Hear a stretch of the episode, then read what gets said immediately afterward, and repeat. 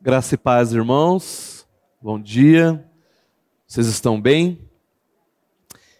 É, com muita alegria que novamente eu estou aqui, aceitando, aceitei o convite de compartilhar a palavra com a igreja e também com muito temor e tremor, eu convido todos a abrirmos os nossos boletins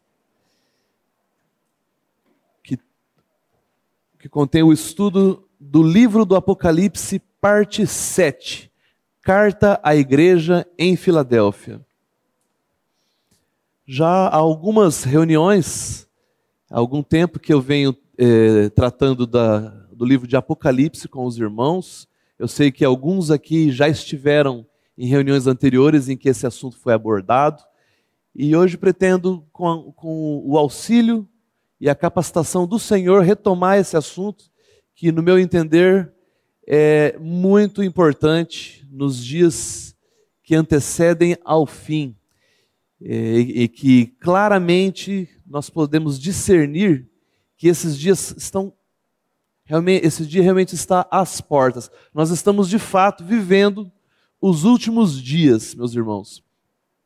E nesse espírito, eu convido todos a fazermos é, juntos a leitura do texto base, que na verdade é a leitura da carta toda de Jesus Cristo à igreja de Filadélfia, que está aí no, no alto do boletim.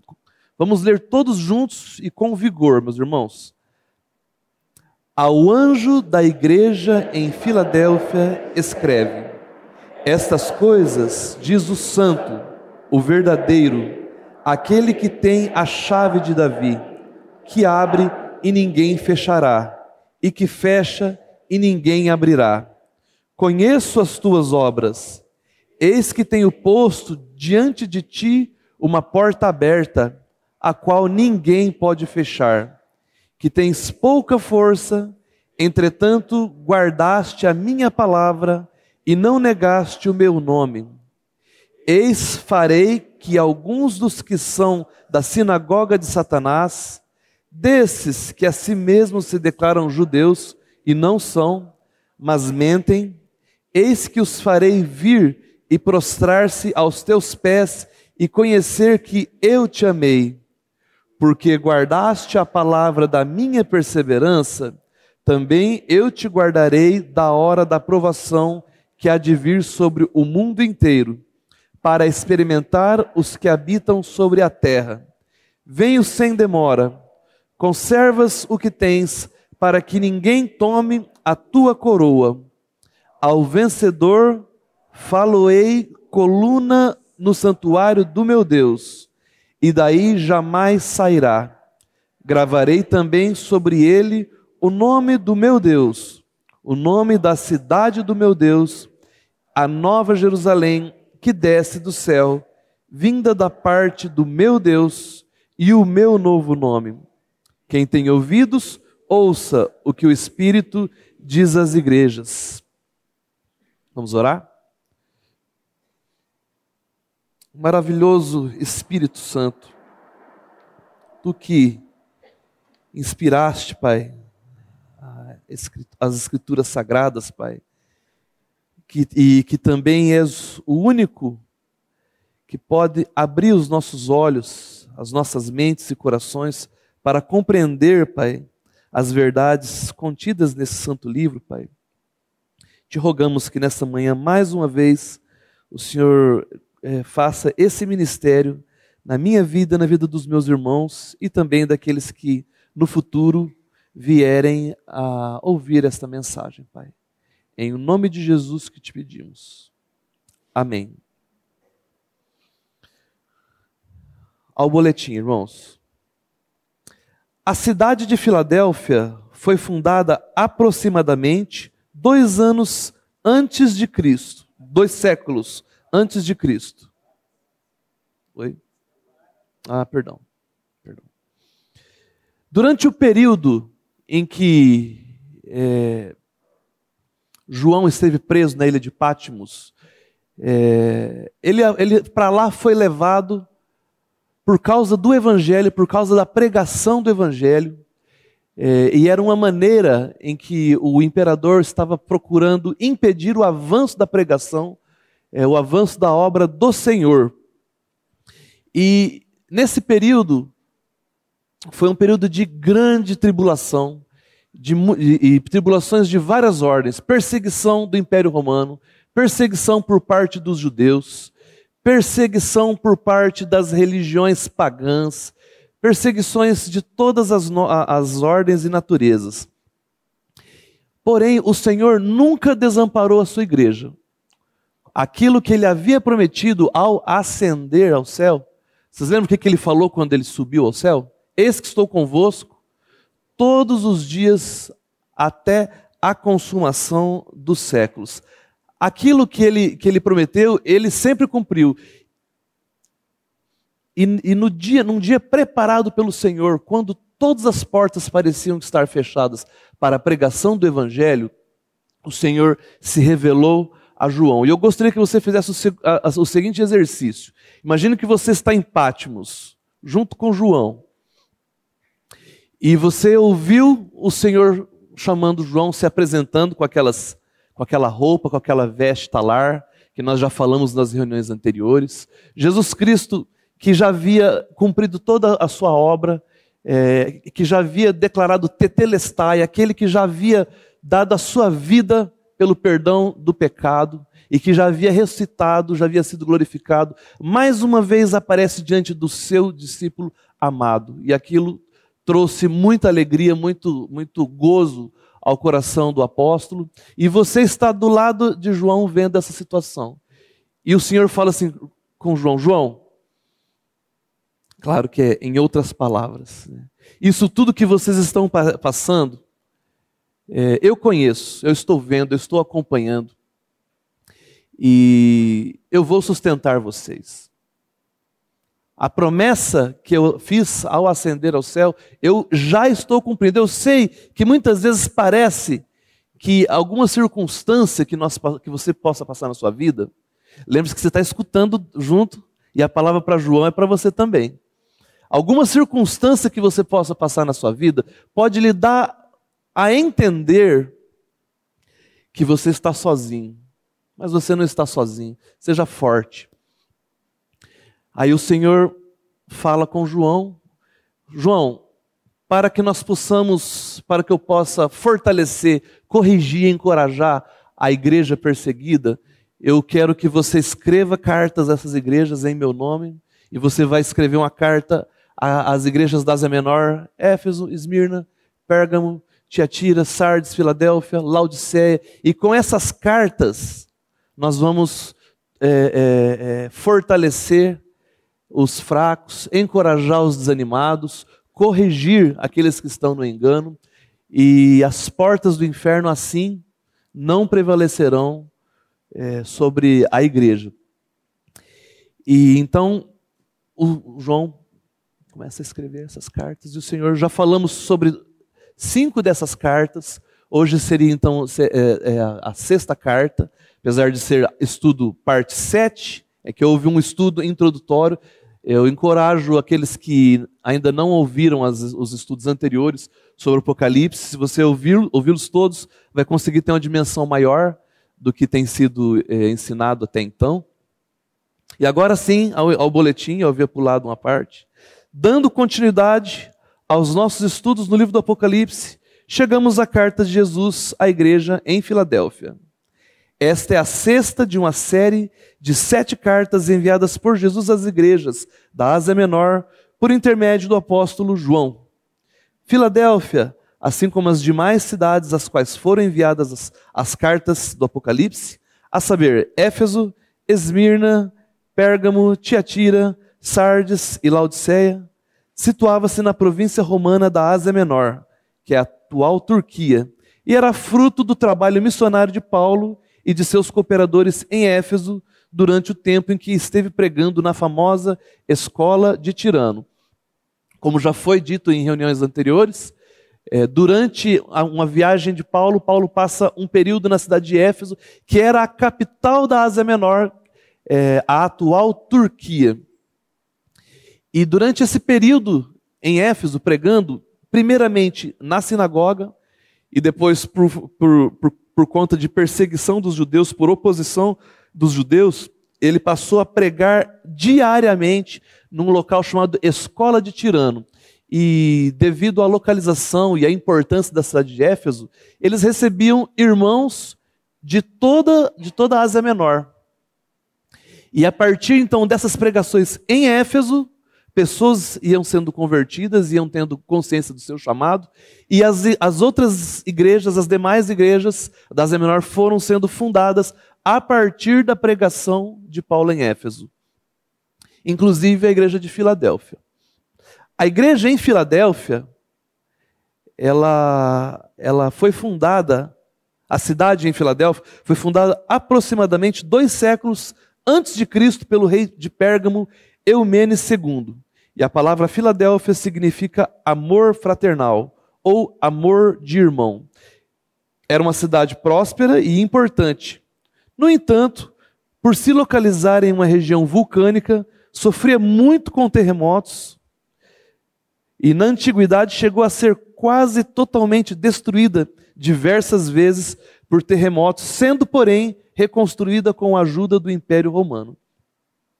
Como já disse, a Ásia Menor é a atual Turquia.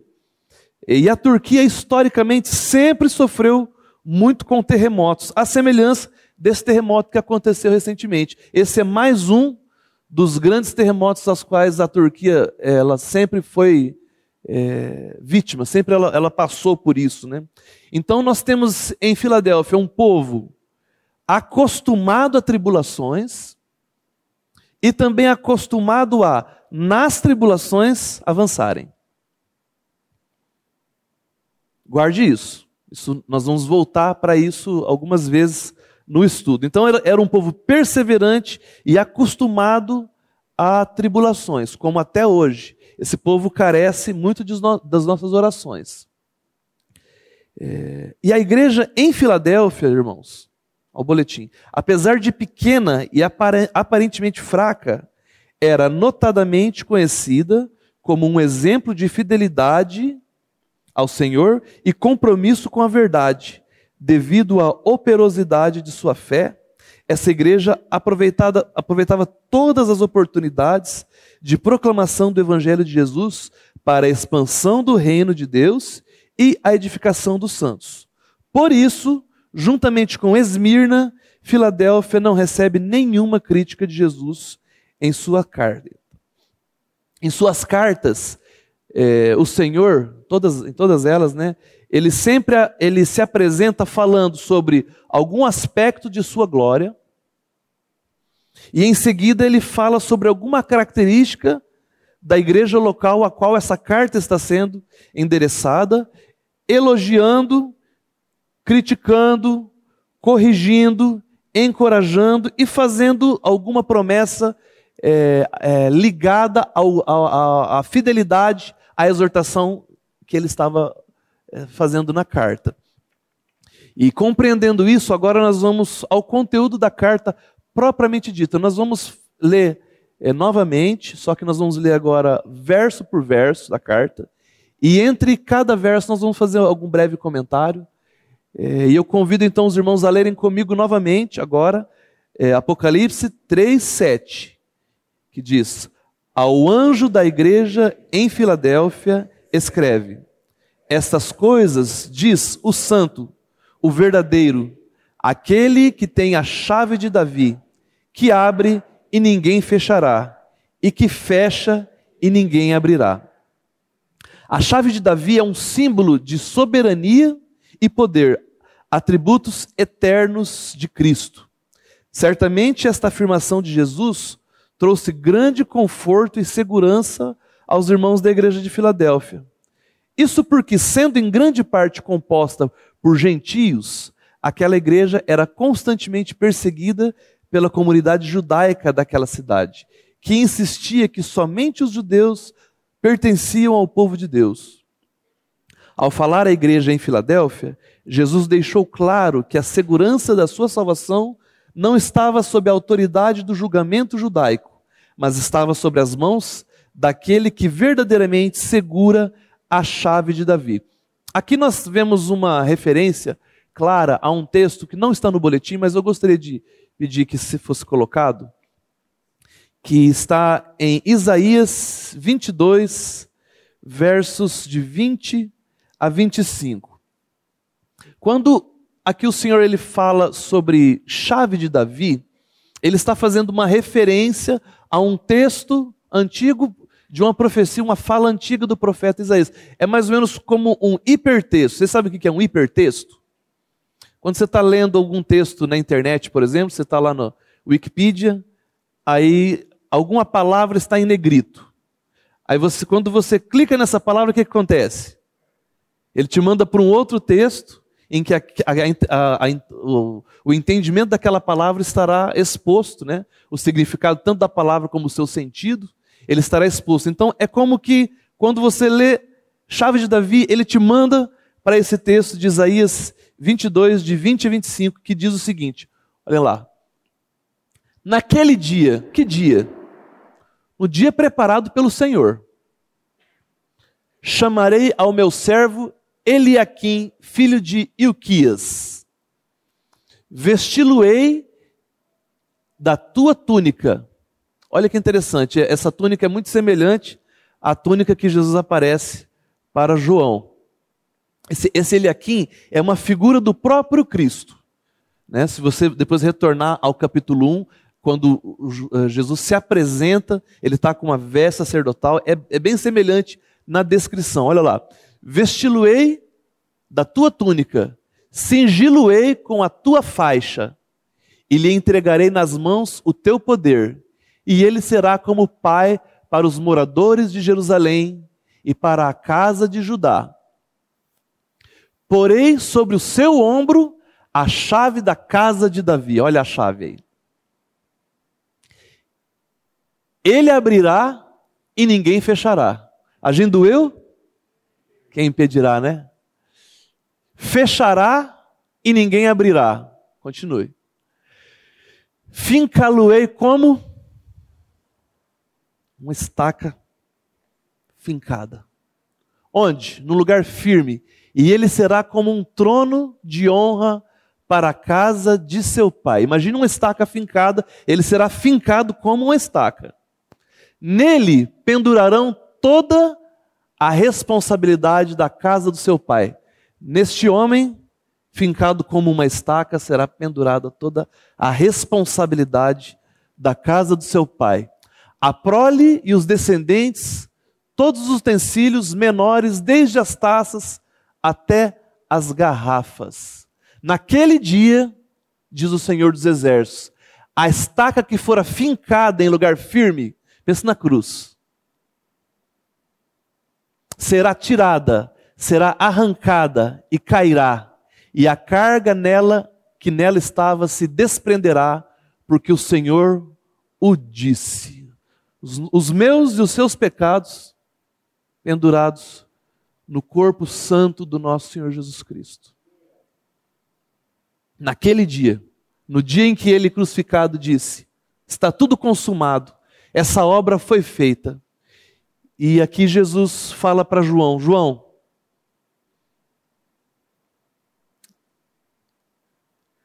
é maravilhoso. Os, os, seus pecados, João, e de, todo, de toda a igreja, fincado, e será retirado. Por quê? Porque ele é o Cordeiro de Deus que tira o pecado do mundo. Continuando o, o, a carta, vamos ler juntos, verso 8 agora. Conheço as tuas obras, eis que tenho posto diante de ti uma porta aberta, a qual ninguém pode fechar, que tens pouca força, entretanto guardaste a minha palavra e não negaste o meu nome esta porta que ninguém pode fechar, novamente remete ao Eliakim. Eliakim é Cristo. É Cristo. É, é, agindo eu, quem impedirá? A porta que ele abriu, ninguém fecha. A obra que ele começou, ele completa. É, na sua soberania, A sua soberania, ela é perfeita. E é de geração em geração. Mesmo sendo uma igreja pequena, o Senhor abre uma grande oportunidade de obra missionária em Filadélfia. Por ser uma cidade de grande fluxo de viajantes e de oficiais do Império Romano, havia uma grande seara a ser cultivada e colhida. E mesmo diante do escárnio e da oposição daqueles que eram inimigos da obra do Senhor, a igreja de Filadélfia não negou o nome de Cristo e guardou sua palavra, avançando em crescimento e em santidade. Então, amados, a igreja em Filadélfia era pequena e insignificante aos olhos dos homens, mas ela era grande aos olhos do Senhor. Agora eu quero que você pense em Londrina.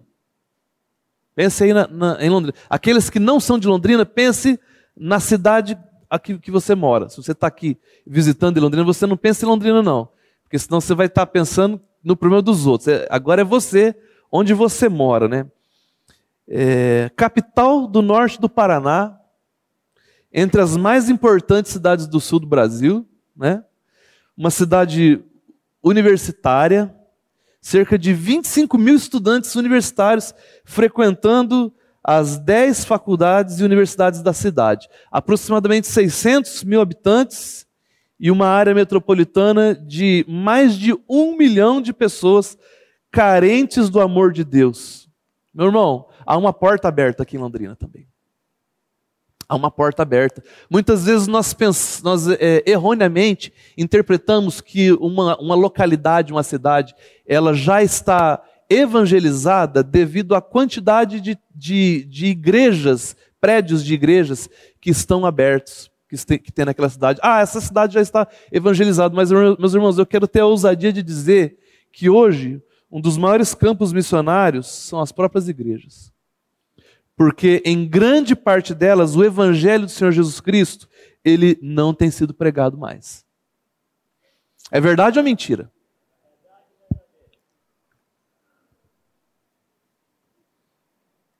Essa semana eu estava conversando com uma pessoa e aí nós estávamos falando sobre a importância é, da centralidade de Cristo na palavra, na pregação.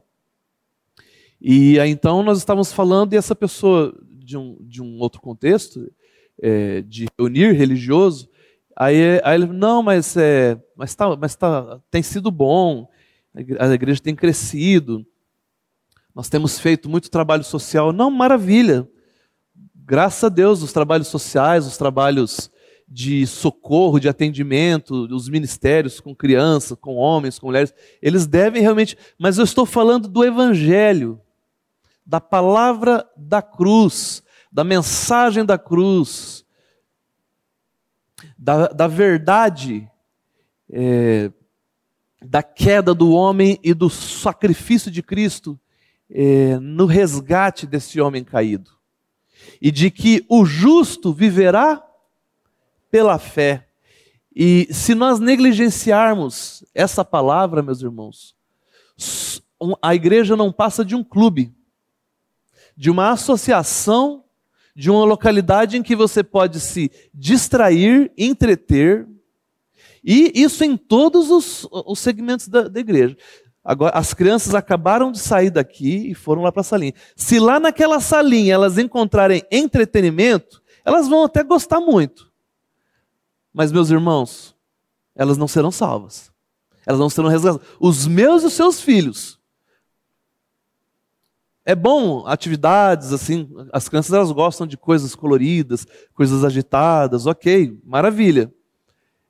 É, ela, é, essas, essas coisas elas podem servir a um, a um fundamento maior, mas meus irmãos, se elas não entenderem o que Cristo fez por elas, quem eram elas, quem são elas, quem é Cristo, o que ele fez, não foi pregado o Evangelho o maior campo missionário nos dias de hoje são as próprias igrejas. E Senhor, tem misericórdia de nós. Desperte os, nos desperte Não permita, Senhor, que nós nos, nos sejamos distraídos com as, as cores, os eventos, as atividades da igreja que são maravilhosas. Não estou falando contra isso. Mas, Senhor, não permita que essas coisas nos distraiam. daquilo que é essencial. O justo viverá pela fé. A justiça de Cristo ela é imputada ao pecador pela fé. Eu e você, nós não somos justos. Você não é justo, meu irmão. Se você tem uma imagem, uma autoimagem é, em que você é uma pessoa muito digna, é, eu, eu, lamento dizer que a palavra, o evangelho, ele ainda nem começou para você. Porque quando você tem a, a, a compreensão, quando você tem uma visão do, de quem é o Senhor, a primeira coisa que vai acontecer com você é você olhar para você e você, e você perceber o seu pecado. A beleza de Cristo contrasta com a minha feiura. A sabedoria de Cristo contrasta com a minha tolice. A santidade de Cristo contrasta com o meu pecado. O poder de Cristo contrasta com a minha fraqueza. Nós não podemos negligenciar. Londrina não é uma cidade evangelizada, não. O Brasil, maior país cristão do mundo, mentira. Mentira. Um país tão violento, tão corrupto, tão depravado, tão sensualizado. É só você, eu não vou falar, falar para você ver, assistir a televisão, porque eu acho que é melhor você não assistir mesmo. Mas se você quiser assistir televisão, se você gosta, tá tudo lá estampado. Nós tivemos agora esse período de carnaval, né? E agora é uma, é uma, é uma coisa. Agora é um período que eles precisam pensar no que foi feito no carnaval. É uma coisa bem. Não é? os absurdos que, que, que foram feitos nesse carnaval, é, e, e, muitas pessoas achando isso normal. O nome do Senhor blasfemado, né, em carnavais anteriores também. O Brasil é, uma, é um campo missionário é, a ser evangelizado. E Londrina também. E Londrina também, meus irmãos. É, as oportunidades da pregação do Evangelho, elas são muitas na nossa cidade. Né? A porta está aberta, é, o coração das pessoas está sedento, sedento de significado, sedento de respostas, de um caminho. As pessoas elas estão se, perdidas, desesperadas, como, quem, como ovelhas sem um pastor. Elas não sabem para onde vão. Por isso elas abraçam qualquer mentira, qualquer ilusão que lhes é proposta. E você, se você já nasceu de novo, você tem o Evangelho do Senhor, que é a resposta ao coração de todo homem. É a única resposta. A porta está aberta. O campo missionário é grande. E Londrina está aí para ser evangelizada. Amém? Verso 9, irmãos. Vamos todos juntos. Eis farei que alguns dos que são da sinagoga de Satanás, desses que a si mesmos se declaram judeus e não são, mas mentem, eis que os farei vir e prostrar-se aos teus pés e conhecer que eu te amei.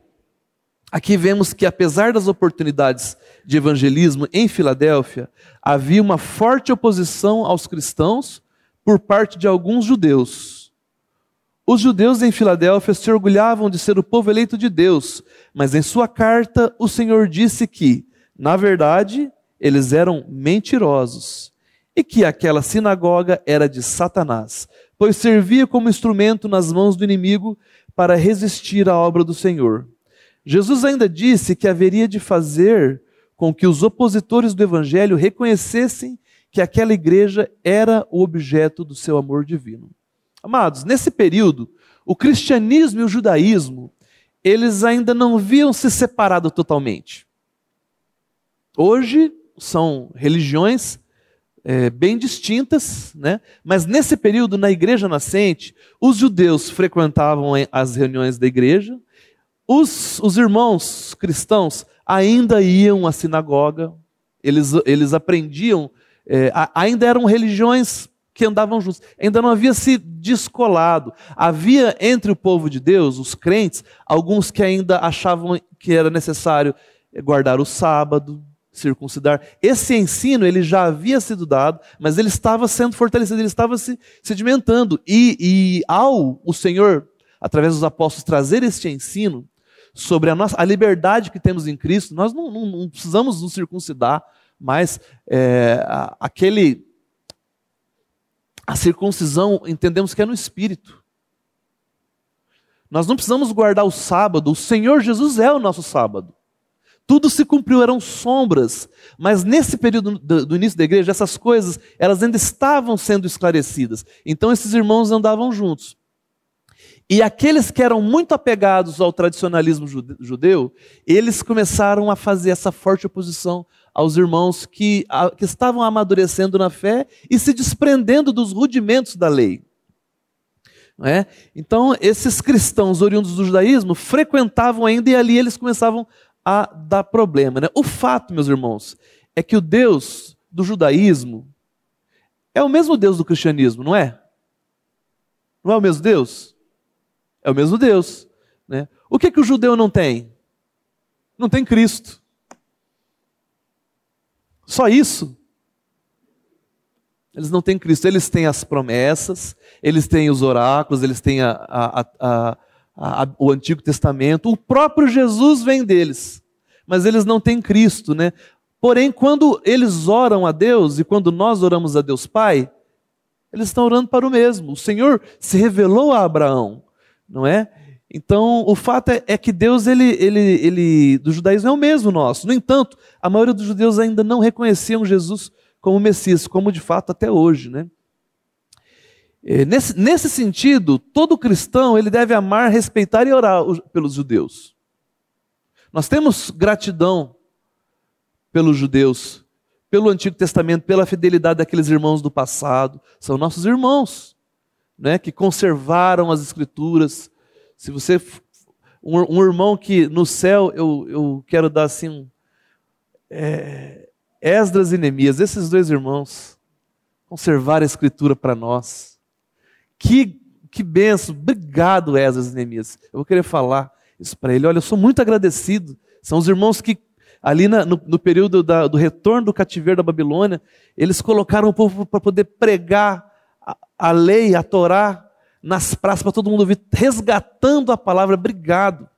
Então, nesse sentido, nós temos gratidão e nós oramos por eles. Né? Paulo nos fala em Romanos 10, de 1 a 4, gostaria de pedir para colocar ali. Romanos 10, de 1 a 4, diz o seguinte: olha lá. Irmãos, de boa vontade, a boa vontade do meu coração e a minha súplica a Deus a favor deles, quem são eles? Os judeus. São para que sejam salvos. Porque lhes dou testemunho de que eles têm zelo por Deus, porém, não com entendimento. E o povo de, o povo de Deus padece por falta de, de entendimento, de conhecimento, né? Porquanto, desconhecendo a justiça de Deus e procurando estabelecer a sua própria, não se sujeitaram a que vem de Deus. Porque o fim da lei é Cristo, para a justiça de todo aquele que crê. Continue.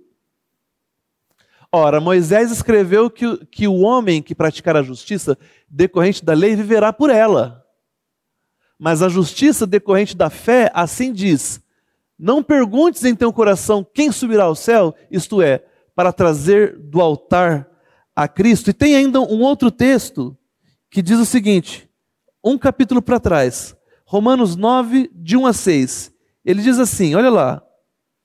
Digo a verdade em Cristo não minto, testemunhando comigo no Espírito Santo, com a minha própria consciência. Tenho grande tristeza e incessante dor no coração. Por que, Paulo? Por que você está triste? Porque eu mesmo desejaria ser anátema, separado de Cristo, por amor dos meus irmãos, meus compatriotas, segundo a carne. Por que, Paulo, isso? Porque eles são israelitas, pertence-lhe a adoção, e também a glória e as alianças, a legislação, o culto e as promessas. Deles são os patriarcas e também deles descende o Cristo, segundo a carne, a qual sobre, é sobre todos. Deus bendito para todo sempre. Amém. Então, os judeus, Paulo ele tinha esse, esse, isso no seu coração. Ele chega ao ponto de dizer que ele desejaria ser anátema. Ele se entregaria. Uma atitude semelhante à de Cristo, né? De que se entrega para a salvação do outro. Olha o, como o caráter de Cristo já estava formado nesse irmão, não é? Então nós somos gratos aos judeus. No entanto, eles também são um campo missionário a ser evangelizado, né? Voltando à carta, agora o verso 10, todos juntos. Por que guardaste a minha perseverança, a palavra da minha perseverança? Também eu te guardarei da hora da aprovação que há de vir sobre o mundo inteiro para experimentar os que habitam sobre a terra. Apocalipse 3, 10. Então, além da perseguição constante aos cristãos, tanto por parte do Império Romano, como por parte dos pagãos e dos judeus, aqui Cristo fala de uma outra grande provação que estava por vir. Independentemente da natureza específica dessa provação, Jesus prometeu proteção aos fiéis em Filadélfia. Amados, aqui é, é um ponto um pouco delicado, que nós temos que ter é, tolerância, porque alguns entendem de uma maneira, outros entendem de outra. Né? Então, alguns teólogos eles entendem que essa provação aí, ela se trata de uma referência à perseguição à igreja que já havia começado no reinado de Domiciano, né? mas que ainda não havia atingido o seu ápice e que causou terrível sofrimento e a morte de centenas de milhares de pessoas. Né? No entanto, Jesus está falando de uma perseguição que seria tão abrangente que viria sobre o mundo todo. Agora, esse mundo todo, alguns entendem que é o mundo todo romano, do Império Romano. Acho difícil extrair isso né, do texto. Porém, a essa liberdade, essa, essa, esse entendimento, não é? É, no, é, no entanto, meus irmãos, essa tribulação, ela também pode ser entendida como essa, aquela grande tribulação que virá no final dos tempos. Possivelmente essa fala de Jesus, eu vou apresentar minha, o meu entendimento, ela esteja falando das duas coisas. Ao mesmo tempo em que ela está falando da, da, daquela tribulação, que estava se, eh, eh, se abatendo ali sobre eh, a, a igreja naquele período, e que Filadélfia recebeu a promessa de que seria livrada, mas também, ao mesmo tempo, pode estar falando da, da, do arrebatamento no final dos tempos, em que os vencedores, os que atenderem a essa palavra, também podem ser livrados. Nós não vamos entrar se a, a, a, esse arrebatamento ele é pré, pós, ele é mid, porque essa, essa questão ela tende, por ser muito interessante, ela tende a sequestrar a nossa atenção do que é o mais importante aqui da carta. E o que é o mais importante aqui da carta? A fidelidade desta igreja. Uma igreja que aparentemente fraca, ela, ela era forte e se fortalecia cada vez mais. E dando prosseguimento então no verso 11, ele nos diz o seguinte: Apocalipse 3:11, todos juntos.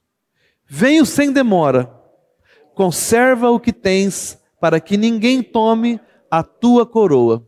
Ao que o Senhor ele dá a sua palavra de que voltaria para resgatar o seu povo. Ele já havia dito isso antes, né? Mas aqui agora ele está reafirmando esse compromisso. No entanto, aqueles irmãos ainda precisariam conservar o que tinham. Essa coroa que o texto está dizendo, ela não se refere à salvação, amados. Por quê? Pois a salvação ela não pode ser tomada. Aquele que é salvo, ele está garantido nos braços. Aquele que o Pai me, me, me trouxer, me der, alguém pode tirar? Nem nada pode nos separar do amor de Deus. Tem uma lista enorme, né? Não vou não vou dissertar sobre, mas nada nos separará do Senhor. Os dons e a vocação dadas por Cristo, elas são irrevogáveis. Glória a Deus por essa segurança. Glória a Deus. Se você já nasceu de novo, você está seguro da sua salvação. Mas, amados, olhe para o texto. O fato de que você e eu, nós não podemos perder a salvação, não significa que não há nada que possa ser perdido. Não significa que você não possa perder algo, algo importante, algo valioso, algo que relevante. Isso, voltando lá, isso não significa que não tenhamos algo a perder. Mesmo não perdendo a salvação, podemos perder a alegria da salvação. Olha que lista. Podemos perder o testemunho, nós podemos perder o nosso ministério. Quantos ministérios começaram bem, meus irmãos? Quantos ministérios começaram bem? E por quê? Não podemos dizer que perde essa salvação. A palavra nos dá essa segurança. Mas você pode perder a alegria, testemunho e ministério. Você pode perder os galardões prometidos àqueles que andam nas boas obras preparadas de antemão por Cristo para que andemos nelas. As, é, nós não sabemos explicar muito bem sobre galardão. O nosso entendimento sobre isso, ele precisa avançar ainda nesse entendimento. Mas, meus irmãos, é algo que o Senhor preparou para nós que pela graça, pela sua bondade, ele quer nos galardoar pela fidelidade com que, que, que, nós respondemos aquilo que ele nos falou, e essa fidelidade é patrocinada pelo próprio Cristo, mas ainda assim ele quer nos, nos galardoar. Aí a gente acha assim: não, não preciso disso. Nosso entendimento sobre galardão ele precisa avançar, porque é algo que o Senhor nos preparou é um presente que o Senhor nos preparou. É, se você prepara um presente para alguém e essa pessoa é, de, faz pouco caso desse presente, você sabe muito bem como é que você se sente. Não é? Faz sentido, meus irmãos? Talvez alguém diga assim, é, mas o Senhor não disse que viria sem demora, como ele falou ali, né? É, venho sem demora, né? Mas já, já se vão dois mil anos e ele não voltou, ele não, que, mas que demora, né? É, em 2 Pedro ele nos diz o seguinte, 2 Pedro 3, de 9 a 13. Vamos ler. É, esse a gente podia ler juntos, olha lá. De 9 a 13. Não retarda o Senhor a sua promessa, como alguns a julgam demorada. Pelo contrário, ele é longânimo para convosco, não querendo que nenhum pereça, senão que todos cheguem ao arrependimento. Virá, entretanto, como ladrão o dia do Senhor, no qual os céus passarão com estrepitoso estrondo e os elementos se desfarão abrasados também a terra e as obras que nela existem serão atingidas. Visto que todas essas coisas hão de ser assim, desfeitas, deveis ser tais como os que vivem em santo procedimento e piedade, esperando e apressando a vinda do dia de Deus, por causa do qual os céus incendiados serão desfeitos e os elementos abrasados se derreterão. Nós, porém, segundo a sua promessa, esperamos novos céus e nova terra, nos quais habita a justiça. O texto um pouco ele fala que para Deus mil anos um dia e um dia é mil anos. É, o Senhor falou que vai voltar e, e, e nós devemos descansar nessa verdade e, não nos preocuparmos. O Senhor vai voltar, é promessa, é seguro, ele nunca deixou de cumprir nenhuma de suas promessas. Apocalipse 3, 12. Ao vencedor faloei coluna no santuário de meu Deus, e daí jamais sairá. Gravarei também sobre ele o nome do meu Deus, o nome da cidade do meu Deus, a nova Jerusalém, que desce do céu, vinda da parte do meu Deus, e o meu novo nome. O vencedor citado aqui é justamente aquele do verso anterior que atende à palavra do Senhor, conservando o que recebeu de Cristo e não per permitindo que a sua coroa lhe seja tirada. Esse galardão está reservado àqueles que, mesmo diante de grandes tribulações, mantêm-se fiéis guardando a palavra de Deus e não negando o seu santo nome, quer seja por palavras, quer seja por atos. Lembro que lá no início eu disse é, da perseverança natural desse pessoal de Filadélfia, de, mesmo diante de tanta tribulação, tribulações é, é, por, por, por perseguição dos judeus, dos romanos, dos pagãos e até de terremotos. Esses irmãos perseveravam e guardavam. O, o, é, o, Senhor chega ao ponto de dizer assim: olha, vocês já foram tão provados que a provação da tribulação vocês não vão passar. Porque cê, cê, já, já estou convencido. Mais ou menos assim. Vocês não precisam passar, porque vocês têm demonstrado, né? E há um detalhe muito interessante aqui, meus irmãos. Depois, se você tiver curiosidade de olhar na internet, é, uns vídeos, umas, umas, fotos das ruínas de Filadélfia. Filadélfia é uma cidade que não existe mais. No, no, no local da, da, cidade, hoje é uma cidade chamada Alesserrir. Né? Mas ainda tem um sítio arqueológico, tem uma região, né? E lá é, de, é, tem um, um local que você consegue ver as ruínas de Filadélfia. Né? E durante esses séculos, como já dissemos, Filadélfia sofreu com muitos terremotos que destruíram grande parte da cidade. No entanto, há lá nas ruínas de Filadélfia, em, Alesserrir, um sítio arqueológico onde pode se encontrar as ruínas de uma igreja do sexto século e das quais permanecem até os dias de hoje apenas as colunas. Elas foram destruídas, mas as colunas permaneceram. Farei de vós colunas. Quem tem ouvidos para ouvir, ouça o que o Espírito diz às igrejas. Apocalipse 3,13. As cartas de Jesus às igrejas da Ásia Menor, elas sempre terminam com essa frase, né? Quem tem ouvidos, ouça. Isso significa, amados, que nem todos podem compreender a profundidade do que, do que está sendo dito, apenas aqueles que têm ouvido para ouvir. Não que o texto não possa ser entendido racionalmente em seu significado literal, pois qualquer pessoa capaz de ler e interpretar um texto pode entender intelectualmente o conteúdo dessa carta, assim como de todas as sagradas escrituras. Na verdade, o que está sendo dito aqui é que há um nível de entendimento mais profundo e espiritual da palavra de Deus e que só pode ser acessado e compreendido espiritualmente mediante revelação.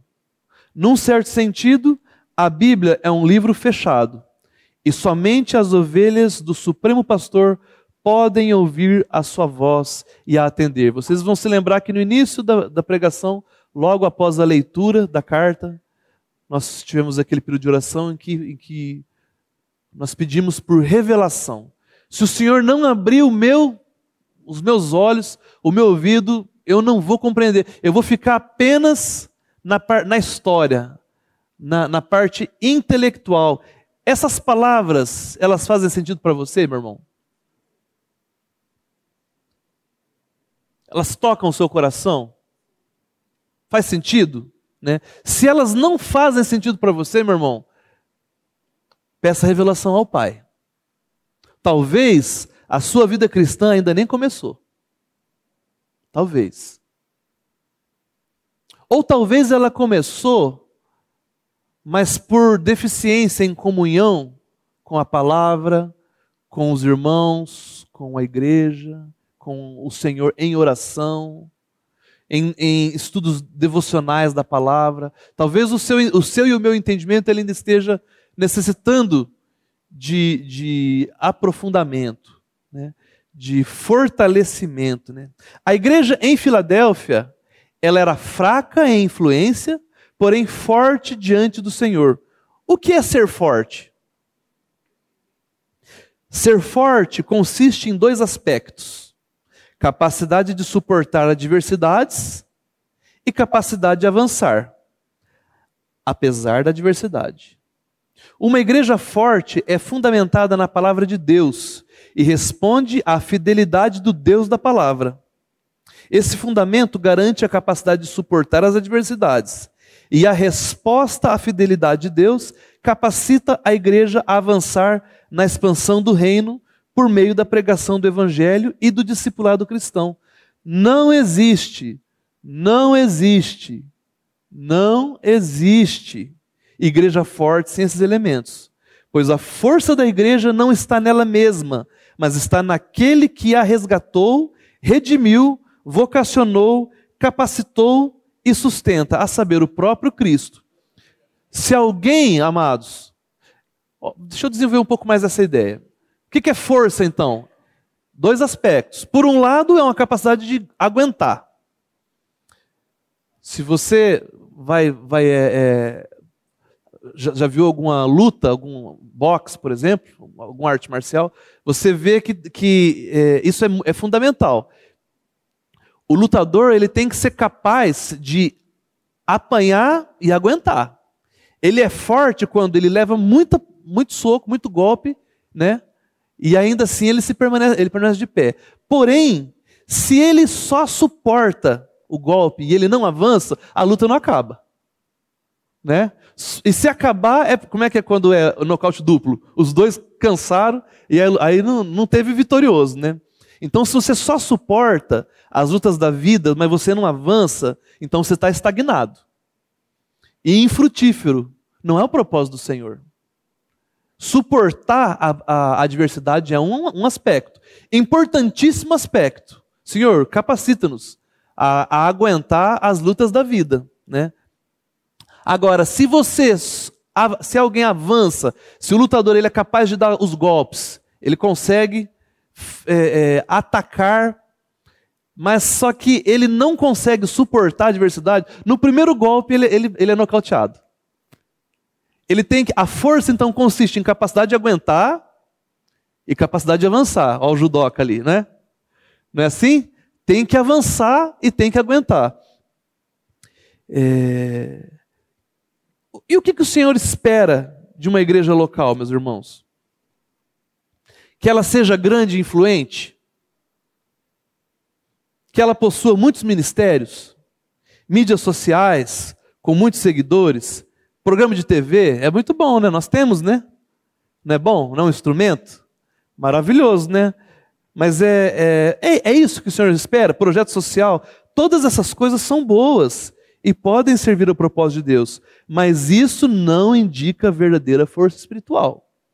A igreja em Filadélfia e também a igreja dos Atos dos Apóstolos nos ensinam que, se guardarmos a palavra de Deus, pregando-a com fidelidade e integridade, teremos, sim, tribulações e perseguições. No entanto, o próprio Senhor Jesus acrescentará à congregação aqueles que serão salvos por esse ministério. Agora, como é que uma pessoa se torna forte? Humanamente falando, como é que alguém fica forte? Me ajudem aí, que eu vou tomar uma água.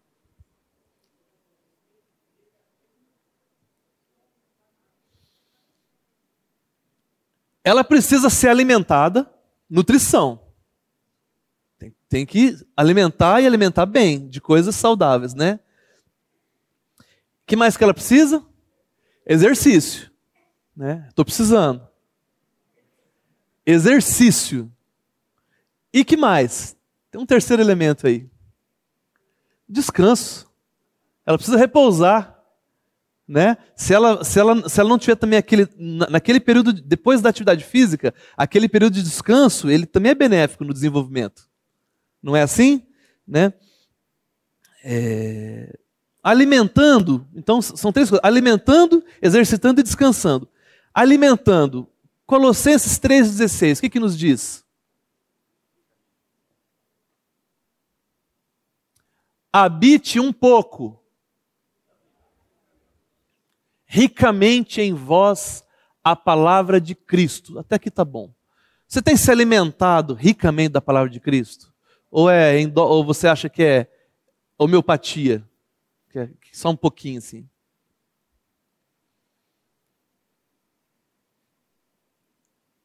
Não tem como fortalecer, meu irmão, espiritualmente sem a palavra. Não tem. Nós não temos, não temos outro recurso. É, o fortalecimento só virá mediante uma alimentação saudável. É a primeira coisa, é básico, não é? Se exercitando. Gasta, você então, ao se alimentar, você manda para dentro energia, e com essa energia você vai conseguir fazer exercício para desenvolver a sua musculatura. Então, vamos ver é, Mateus 7, 24. Todo aquele, pois, que ouve essas minhas palavras e as pratica, pratica é o quê? Exercício, amigo. Pratica, será comparado a um homem prudente que edificou a sua casa sobre a rocha.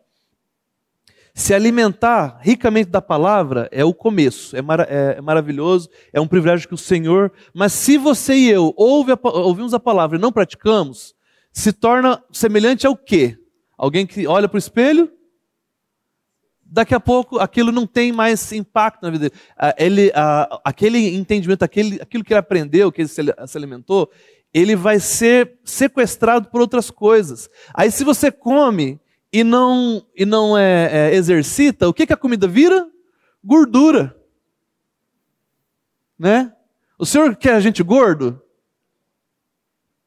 espiritualmente falando, o que é gordura? É sobra. É uma reserva de energia, né? Mas é, é sobra. Na, na, hora da luta, da, da, da batalha espiritual, a gordura não vai te ajudar. Faz sentido ou não? Terceiro elemento para você ficar forte: descansar. Mateus 11, 28 a 30. Você está cansado? Vinde a mim, não é a igreja batista, que a igreja batista seja um instrumento, um, é, é, útil na, nas mãos do Senhor para efetuar isso, mas é vinde ao Senhor, vinde a mim, todos os que estáis cansados e sobrecarregados, eu vos aliviarei. Continua. Tomai sobre vós o meu jugo Aprendei de mim, porque sou manso e humilde de coração, e achareis descanso. Descansar, meu irmão, é você confiar e entregar tudo ao Senhor. Você se alimentou da palavra, você se exercitou na palavra, você, você colocou em prática aquilo que a palavra está dizendo. Agora você descansa, Senhor. Que delícia, Pai, poder receber a tua palavra, poder ser alimentado. Eu estou até me sentindo mais forte, Senhor, mas é a força que provém de Ti, é a força espiritual, né? É... Mas como é que como é que eu posso fazer isso? Como é que, por exemplo, como é que eu posso praticar? Né? Gente, eh, tem coisas tão simples, né? É, de, de, como praticar a palavra. Você quer ver uma coisa? Não precisa fazer grandes coisas, é, é, coisas assim você pode, evidentemente, ir fazer uma viagem missionária, fazer alguma coisa, né, algum um trabalho. O senhor, o senhor, levanta irmãos que são é, importantes nesse aspecto, né, que, que como a, a, história é repleta de irmãos do passado que foram instrumentos maravilhosos. Mas você pode, por exemplo, começar praticando a palavra de Deus na sua casa, né? Por exemplo, você pode amar a sua, a sua esposa de maneira sacrificial, não é? Eu posso. Aliás, eu necessito. E você, esposa, você pode praticar a, a, a palavra, por exemplo, entendendo a liderança do seu marido, a submissão. Faz sentido? Já é uma maneira de praticar? Vai te fortalecer, meu irmão. Vai fortalecer o seu casamento, vai fortalecer a sua, a sua família, vai fortalecer os meus e os seus filhos, não é? é e mais do que isso, como é que nós podemos ter uma igreja forte? Vocês acham que a nossa igreja é forte? Graças a Deus, eu acho. Pela misericórdia do Senhor.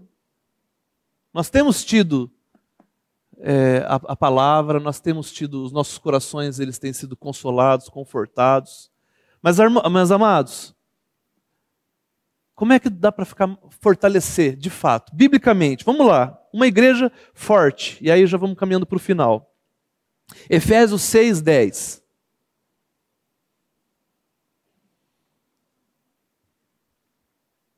A figura do, da armadura do cristão já foi bastante explorada pelo pastor Maurício, tempos atrás, fez uma série sobre pregações, de pregações sobre esse, esse texto. É maravilhoso. Essa alegoria é maravilhosa, meus irmãos. Sabe por quê? Porque dentro da armadura, o que, que tem? Uma pessoa comum, vulnerável, né? Ele até pode ter alguma força física, né? Mas sem a armadura, na guerra ele é o primeiro a morrer. Não é verdade? Olha o que, olha que ensino maravilhoso que o Senhor nos traz. Efésios 6, a partir do verso 10. Vamos lá. Eu gostaria que os irmãos leiam comigo. Quanto mais sede fortalecidos, ó a palavra fortalecidos, não é o tema da, do nosso estudo hoje? Força. Sede fortalecidos no Senhor. Não vai se fortalecer em si mesmo, tá? No Senhor e na força do seu poder. De que jeito, Paulo? Revestindo-os de algumas peças da armadura. Ah, não é. É toda a armadura de Deus para poder ficar firmes contra as ciladas do diabo. Verso 12, todos. Porque a nossa luta. A, a, só, só, um segundinho, perdão, desculpe. Eu, às vezes eu dou umas interrompidas assim, mas. Onde você vê nossa luta, eu não quero ter a, a ousadia de modificar a palavra de Deus, mas faça o seguinte exercício: a minha luta. Porque é nossa luta enquanto. Mas às vezes, quando a gente fala nossa, ele meio que pulveriza entre os irmãos, né? Entenda as suas lutas, que as suas lutas também têm natureza espiritual, ok? Então, porque a minha luta não é contra sangue e a carne, e sim contra os principados e potestades, contra os dominadores deste mundo tenebroso, contra as forças espirituais do mal nas regiões celestes. Porquanto tomai toda a armadura de Deus, para que possais resistir do dia mal e depois de ter desvencido tudo, permanecer inabaláveis. Lembre-se que a força consiste em capacidade de aguentar e, e de avançar. É as duas coisas. Só aguentar é metade. Só avançar, no primeiro soco você cai. Olha lá. Estai, pois, firmes, cingindo-vos com a verdade e vestindo-vos com a couraça da justiça. É o primeiro item aí da, da, armadura. Couraça da justiça. É sua justiça? É a justiça que foi imputada em você por Cristo, imputado por fé. É a justiça de Cristo. Receba, tome esta couraça. Né? E depois, calçai os pés com a preparação do evangelho da paz. Então, o segundo item é uma espécie de bota. Né? Olha que coisa interessante. A couraça, a primeira, ela é de, de instrumento para aguentar ou para avançar? É para aguentar. Quando vem a, a, o golpe, vem a flecha, algo assim, aquilo te habilita a suportar. E a bota? ela tanto pode se avançar como também se firmar para não retroceder. Ela tem uma função dupla, né, Maurício? Né? Ela tinha cravos nos, no, nos pés, de maneira que quando o soldado se fixava ali, ao vir o golpe, ali aquilo ajudava ele a sustentar, tanto do, do ponto de vista de ficar, como do ponto de vista de avançar. O que vem depois?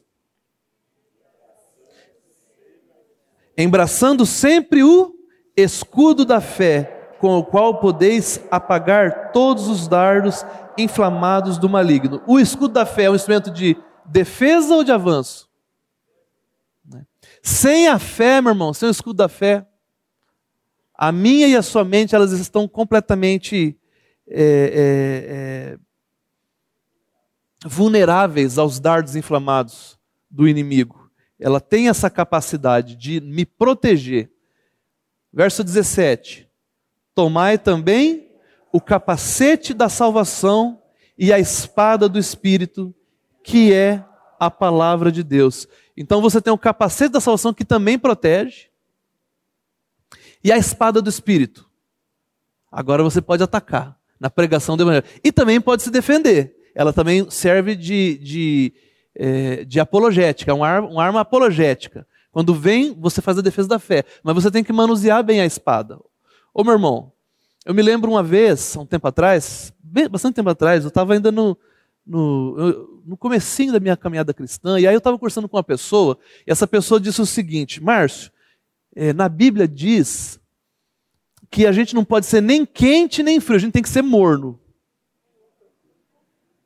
Porque o, o quente, quente é, é, muito radical e o frio é muito violento, então a gente tem que ser morno. Aquilo, eu falei assim, eu, eu, eu, eu conhecia já a palavra, né? Mas, mas eu, não, eu não tinha a espada, eu tinha no máximo um canivetinho. Na hora que veio, eu falei assim: ah, esse negócio, eu acho que não é assim, não, mas eu nem sabia onde é o texto, daí que a, a, a, a próxima carta, né? De Laodiceia, né? Que fala sobre morno. É, eu falei assim, meu irmão, eu, olha, eu, olha, eu acho que é o contrário, viu? Eu acho que, o, que não pode ser morno, que o morno é que vai vomitar, mas eu, eu não sei onde está. E no fim a conversa, se eu tivesse com a espada da palavra ali. Mas eu não estava. Eu não, eu não estava. Nós estamos, meus irmãos, fortalecidos na palavra. Quantas vezes, quantas oportunidades, quantas portas abertas para poder testemunhar do amor de Cristo, da sua beleza, da sua bondade, do seu misericórdia, daquilo que Ele tem para nós, e nós negligenciamos porque não estamos com a armadura. Nós estamos fracos. Nós estamos apenas com a nossa própria força. Meu irmão, e se a armadura não tiver, se não for toda armadura, isso é uma coisa tão séria. Se tiver um vãozinho na armadura, vem uma flecha. Vocês lembram da história da, da, daquele rei? Rei Acabe, né? Ele estava até de armadura, mas era uma armadura, não estava não tava bem ajustada. Vem uma flechinha, uma, uma, uma bala perdida, né?